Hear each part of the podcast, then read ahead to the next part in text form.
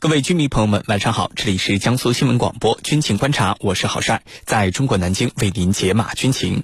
今天的军情观察，您将会听到俄罗斯拟在苏丹建设海军基地传递了哪些信号？此外，我们还将和您关注菲律宾决定再度暂停终止与美国的访问部队协议，这意味着什么？我们的军事评论员稍后将为您详细解读。懂世界军事热点，关注全球战略格局。江苏新闻广播军情观察，主持人郝帅为您传递铿锵有力之声。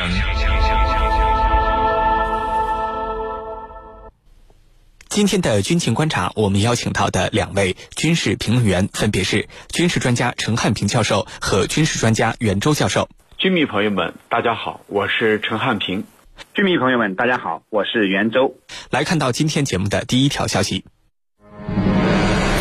俄罗斯你在苏丹建海军基地，传递了哪些信号？军情观察为您详细解读。根据俄罗斯政府法律信息网站在十一号发布的行政命令显示，俄罗斯计划在非洲东北部国家苏丹建设海军后勤基地。俄罗斯卫星通讯社报道，这项行政命令由俄罗斯总理米舒斯京签署，内容包含了俄苏两国国防和外交部门达成的协议，已经呈交俄罗斯总统普京。协议草案中写道，俄罗斯海军在苏丹的后勤设施符合维护该地区和平与稳定的目标，旨在。防御而非针对其他国家。那么，这个海军基地将承担哪些任务？俄罗斯在苏丹建设海军基地传递了哪些信号？接下来，郝帅邀请军事评论员和您一起关注。袁教授，俄罗斯想要在苏丹建设的这个海军基地长什么样子？它会承担哪些呃作战任务呢？请您为我们介绍一下。好的，呃，俄罗斯准备在苏丹建立海军后勤基地的事儿，呃，是早有传闻了。呃，去年十二月份呢，呃，就有苏丹的高官对外透露了相关的信息。那么这一次呢，把这个传闻啊，更是坐实了。俄罗斯卫星通讯社呢，对此事还做了公开的报道。他表明啊，俄罗斯啊，将继叙利亚的塔尔图斯海军基地之中后，又增加了一个海外海军的军事基地。呃，从目前公开的信息来看呢，呃，此基地的呃建设呢，将建在红海的海岸。那么基地的规模实际上并不大。呃，只能停靠四艘舰船，人员数量呃也不超过三百。呃，目前呢，我们所能获得的俄罗斯苏丹海军后勤基地的呃情况大致如此。呃，具体俄罗斯会把这个海军基地建成什么样子，还有待于进一步观察。呃，不过呢，其功能定位啊，俄罗斯卫星通讯社报道的这非常详细。具体来说呢，有三大功能。首先呢，是舰船的维修功能，呃，就是。要为远航到红海地区的俄罗斯军舰提供维修和保养服务，必要时呢，也可以为俄罗斯呃途经的商船呃提供一个海外的维修点。估计俄罗斯啊会在基地内建设一定数量的船舶维护保养设备。那么第二个功能呢，就是提供物资的补给，也就是呃要发挥海外基地在航行中的补给站作用。那么俄罗斯呢？呃，它的舰队呢，可以通过在这里接收中途的补给，从而有效的提升自己的航海里程。呃，由于啊，呃，红海地处于舰队的成员提供一个休息的场所。呃，远洋航行啊，短则数月，长则半年甚至一年。呃，船员呢，海上航行啊，呃，可以说非常辛苦。呃，俄罗斯呢，通过在红海、在苏丹设立这么一个军事基地，就可以有效的缓解。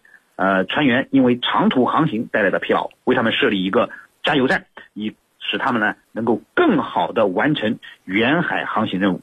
呃，除了俄罗斯媒体讲的这三大功能之外，实际上俄罗斯的这个红海海军的后勤保障基地啊，呃，还是俄罗斯地缘战略争夺的一个前进基地。那么它的建成将表明俄罗斯在北非和中东地区不断强化它的军事存在。那么和塔尔图斯港。呃，遥相呼应。呃，红海的这个后勤基地呢，可以有效的提高俄罗斯在该地区的军事辐射能力和地区影响力。啊，主持人，好，谢谢袁教授。那么，俄罗斯为什么会选择在苏丹这个国家建设自己的海军基地呢？请程教授为我们解答。那么，俄罗斯跟这个苏丹以及非洲地区的一些国家呀，他们之间的战略互动，不是始于现在。而是始于二零一七年啊，甚至呢一五年更早。那么其实俄罗斯要在非洲啊拥有军事基地，特别是海军基地啊，呃，在一七年的时候，这个当时苏丹的领导人还是巴希尔，巴希尔呢呃表示有意购买俄罗斯的苏三零、苏三五战机以及 S 三零零防空系统。那么买这笔军火用什么去支付呢？拿什么去换呢？当时提出来是否可以设置一个港口，让你俄罗斯来使用？那么到了今年，俄罗斯方面这个就提出一个具体的协议，目前呢已经提交到普京的手里，等他批复。这个协议呢主要是呃俄罗斯要在苏丹设立一个海军的后勤基地。那么这个海军基地主要是设在红海的海岸，用于军舰的维修，还有呢一些后勤补给，同时作为海军官兵未来一个休息的场所。双方所签的协议呢还规定啊，这个基地，呃，最多的上限就是最多能停多少军舰呢？四艘，人员大概是在数百名海军官兵，这是双方。达成的协议，那为什么呃俄罗斯要在这个地方搞一处海军基地啊？那么其实我们看这个苏丹它的地理位置很重要，呃，做在这个红海海岸，如果在这一块拥有的军事基地的话，海军基地的话，那对俄罗斯来说，未来既可以提供补给，也可以扼守这一处的重要的战略通道。同时呢，非当啊这个苏丹这个国家呀，在非洲。它也有着影响力，而苏丹的军方在二零一九年四月，他推翻了当时的总统巴希尔。那么，苏丹军方啊，后来成立了一个过渡政府，叫寻求，呃，来寻求和和国际社会去改善关系。那现在啊，拿出这个港港口让俄罗斯来使用，那很显然这里头就是一种交易，对吧？我这个新政府啊，需要得到。国际社会，尤其是一些大国的承认，那我现在啊给你俄罗斯用，那你俄罗斯肯定至少你承认我这个政府嘛？你跟我签的协议，你还不会承认吗？啊，那么第二点呢，对俄罗斯来说，可以由此作为一个立足点，来向非洲地区，特别是这一块儿，就是啊苏丹这一块儿，向多个地方进行辐射，来拓展自己的影响力。那么同时呢？向这一地区推动，呃，俄罗斯武器的销售，提供武器装备，还有人员的培训。在过去呢，俄罗斯就曾经多次向非洲国家派遣他的军事顾问。那很显然，俄罗斯非常重视非洲，来拓展自己的影响力。那么第三个因素呢，就是结合到二零一五年，双方就在很多方面进行各种各样的互动。那对俄罗斯来说，你现在呢？你美国的做法，就是进一步在这个撤离某些非重要地区，把主要的精力放到印太地区，放到亚太地区。那你既然你美国在走，那对我俄罗斯来说，这个真空我要来填补。因此啊，这个俄罗斯把这个军事基地设到苏丹，那就是为未来，呃，对非洲地区。整个非洲地区进行战略辐射，来奠定一个重要的基础。我先要拥有立足点，完了以后以此为立足，向四周来进行辐射。这是俄罗斯的一个战略考虑。而这一块的这个这个军港啊，拥有了军港以后，它对俄罗斯的这个人员的储备、呃使用，还有中转等，都起到非常重要的作用。所以这是一个。呃，很重要的这个里程碑的事件，因此对俄罗斯来说，可以可以说拥有了这一处军事基地，未来在整个非洲，它必然会大大拓展自己的战略影响。同时呢，这个对对这一地区啊，呃，或者说通过非洲这一块的这个呃一些航道、航运，还有能源物资，对俄罗斯来说呢，都能够。起到很好的一个控制的作用，这就是俄罗斯这一次在这个红海在苏丹要设立一个港口海军基地的一个主要的战略考虑。主持人。好，谢谢程教授。俄罗斯目前在非洲地区，它的军事存在都有哪些？在苏丹这个海军基地，如果真的建成了，那么对于俄罗斯海军而言，意味着什么呢？请袁教授为我们分析一下。好的，呃，俄罗斯目前海外军事基地啊，其实并不多，除了中亚五国有几个正在使用的陆上军事基地，也就是叙利亚的塔尔图斯港和赫梅米姆空军基地比较有名。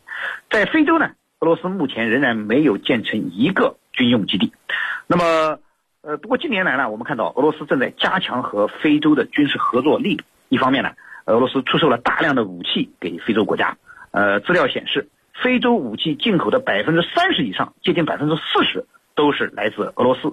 而另一方面呢，呃，俄罗斯又和多个欧非洲国家呢，呃，签订了军事合作协议，呃，那么帮助非洲国家训练军队。呃，随着俄罗斯在非洲国家军事合作力度的加强，呃，在非洲建立军事基地这件事儿已经被提到了议事日程之上。呃，目前呢，有消息称呢，俄罗斯准备在包括苏丹之类的六个非洲国家设立军事基地，其他五个国家呢，分别是埃及、厄立特里亚。中非共和国、马达加斯加和莫桑比克，呃，其中呢，埃及二零一七年就已经同意俄罗斯使用它的一处空军基地，呃，俄罗斯呢，在厄立特里亚呢，呃，也想建立一个和苏丹一样的，呃，红海沿岸的海军后勤保障基地。那么，俄罗斯的这个愿望如果能够达成，那么在红海沿岸，俄罗斯就可以拥有两个海军后勤保障基地。那么，对于俄罗斯在红海地区的战略能力啊。呃，将有非常大的呃帮助作用。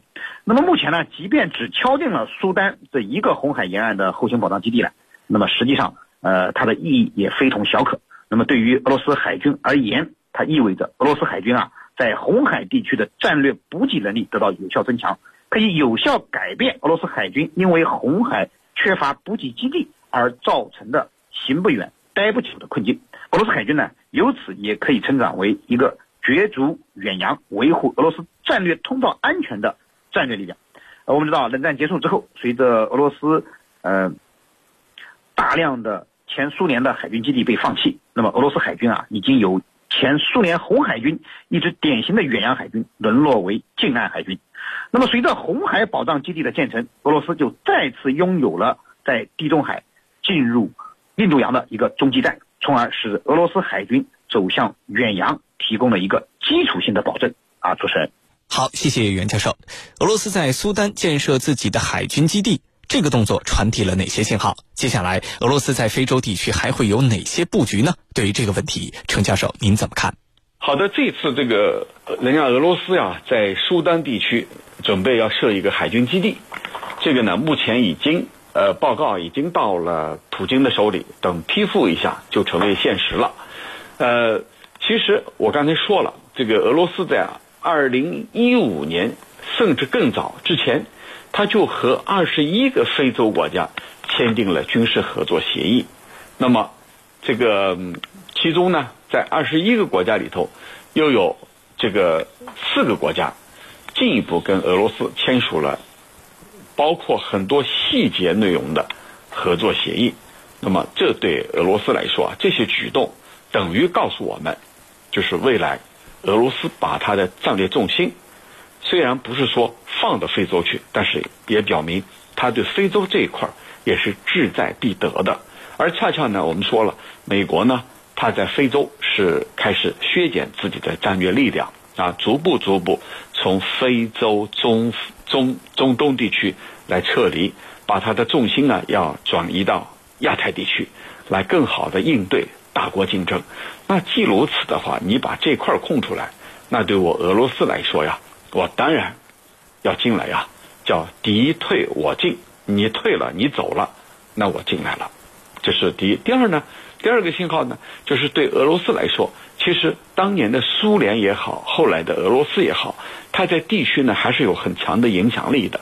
你比如说，像北非地区的一些国家，像过去的利比亚呀、埃及呀。这些跟俄罗斯都是有着很密切的传统的合作关系，而俄罗斯呢，还多次为非洲国家培养军事力量，或者把这个军官派到非洲国家去培养当地的军事力量。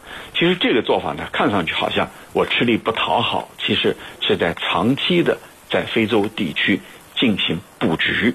这种战略布局啊，可能在短期内看不出效果，但是未来，咱们设想一下，如果一些国家是由俄罗斯这个军人培训出来的军队来负责整个国家的防务体系的话，那你未来你的武器装备从哪儿买？你未来你整个国家的选择，这些才是一个长远的布局。那对俄罗斯来说，它在整个非洲地区是一直有着这个武器销售的，像苏三零啊，这个过去的米格飞机啊，在非洲很多国家还有 S 三零零啊，那都是非常受欢迎的。